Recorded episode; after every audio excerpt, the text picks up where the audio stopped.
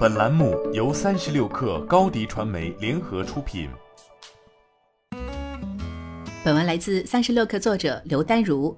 最平淡的一届六幺八悄然结束。据星图数据统计，今年六幺八期间，全网交易总额为六千九百五十九亿元。尽管增速仍旧有百分之二十，但无论是有关六幺八的搜索，还是社交平台上的声量，都与往年无法相提并论。但相较于增速只有百分之零点七的综合电商平台，直播电商仍旧保持了百分之十的增速，占到总 GMV 百分之二十点八。尽管抖音、点淘、快手三家都没有公开销售总额。但根据第三方数据显示，如今三家平台的销售总额排名为抖音第一，快手和点淘分列第二和第三。已经成为直播电商平台第一的抖音，在本次六幺八的战报中，着重强调了抖音商城场景带动销量增长达到了百分之五百一十四，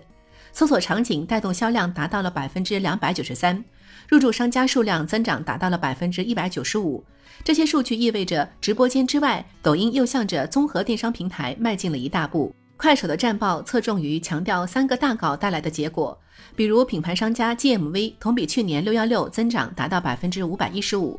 服务商服务的商家数量较去年增长近百分之四十，贡献了大促近百分之六十的 GMV，快品牌订单量超过一千两百万等。受头部主播集体缺席的影响，淘宝直播是此次六幺八唯一没有公布六幺八战报的电商直播平台。但随后，他们公布了一份二零二二淘宝直播初夏消费报告。报告显示，淘宝直播的成交、开播、订单量和客单价仍在增长当中，而点淘则承担了种草的责任。二零二二年，种草成交 GMV 环比增长百分之七十二。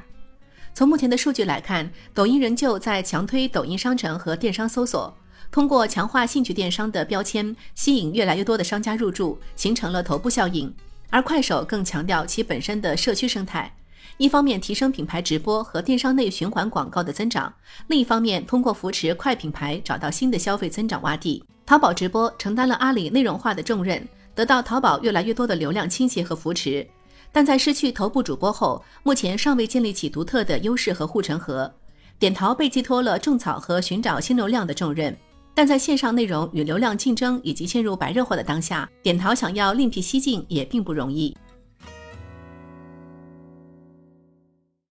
你的视频营销就缺一个爆款，找高低传媒，创意热度爆起来，品效合一爆起来。微信搜索高低传媒，你的视频就是爆款。